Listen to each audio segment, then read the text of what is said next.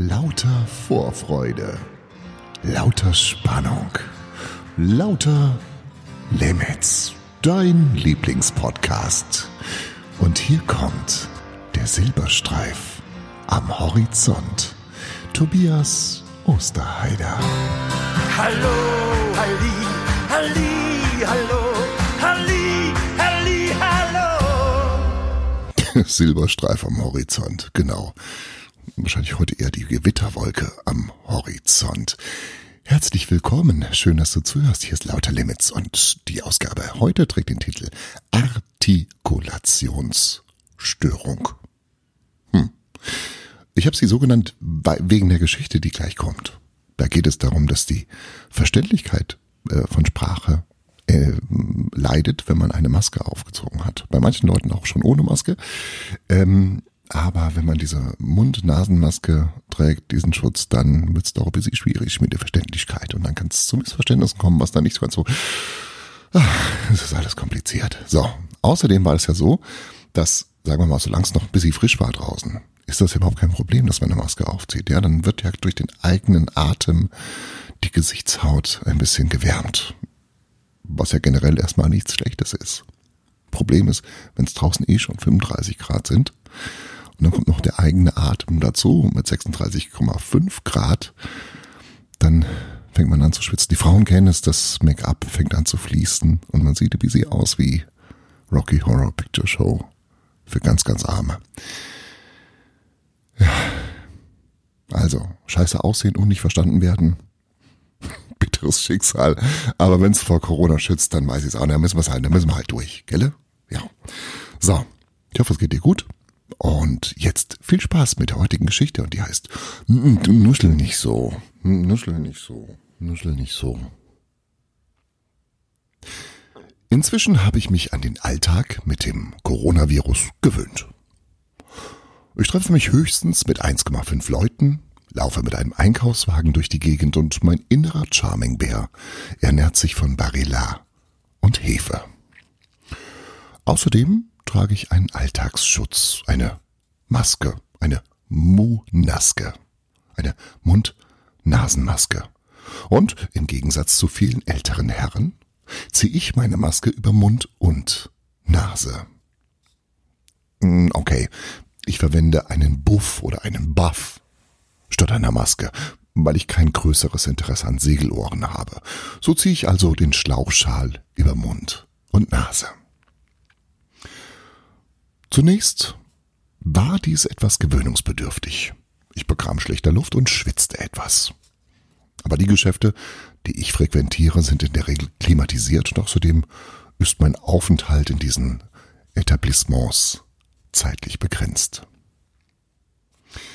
Neben den Atemeinschränkungen und dem erhöhten Transpirationsfluss gibt es allerdings noch einen weiteren Nachteil der Maskerade. Denn man spricht undeutlicher. Naja, das stimmt nicht ganz. Man spricht vermutlich genauso undeutlich wie vorher. Aber die Verständlichkeit der artikulierten Worte wird durch das Durchdringen der Stoffschichten der Alltagsmasken doch arg in Mitleidenschaft gezogen. Beim Empfänger der Botschaft kommt dann häufig nur noch unverständliches Genuschel an. Paul Watzlawick, ein entfernter Bekannter meines DHL-Lieferanten, sagte einst, dass man nicht nicht kommunizieren könne.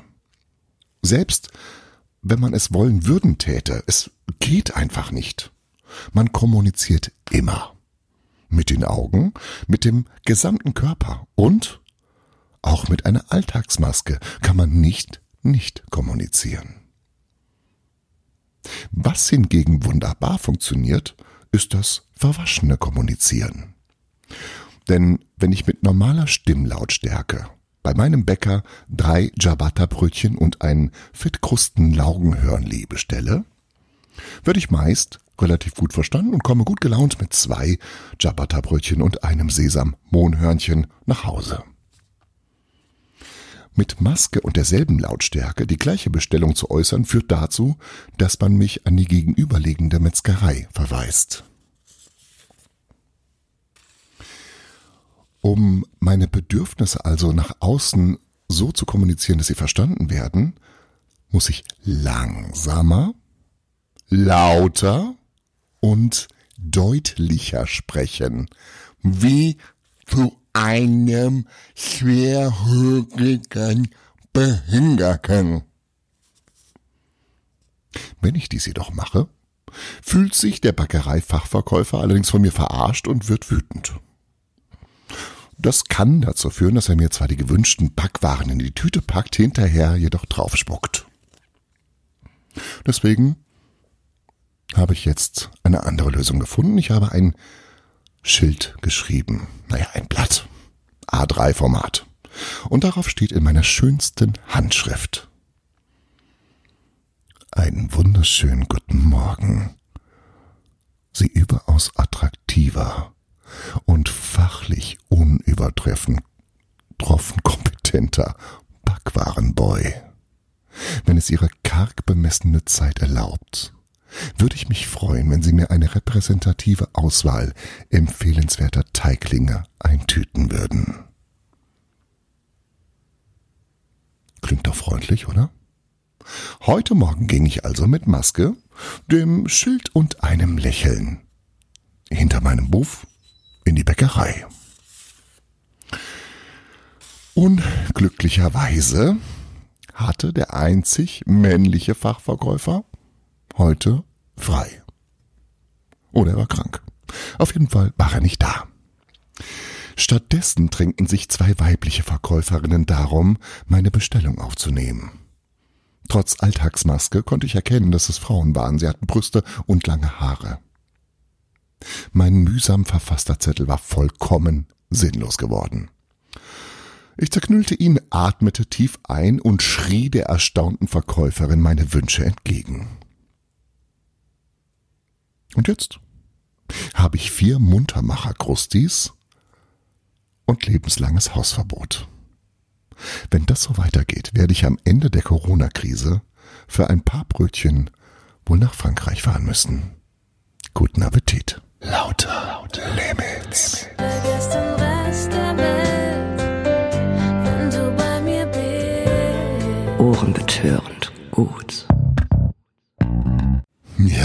feine Herr Osterheider, ne?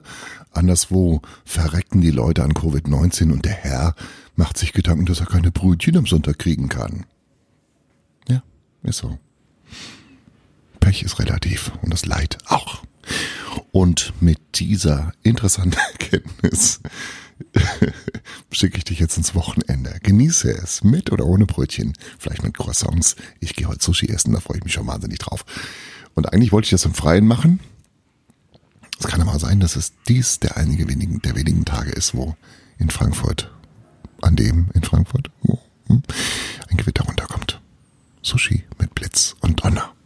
Warum denn nicht? Wenn die richtigen Leute dabei sind, ist das vollkommen okay. Lasst euch schmecken. Bis zum nächsten Mal. Tschüss. Lauter Limits. And I'm feeling good. Fürs Zuhören und bis zum nächsten Mal.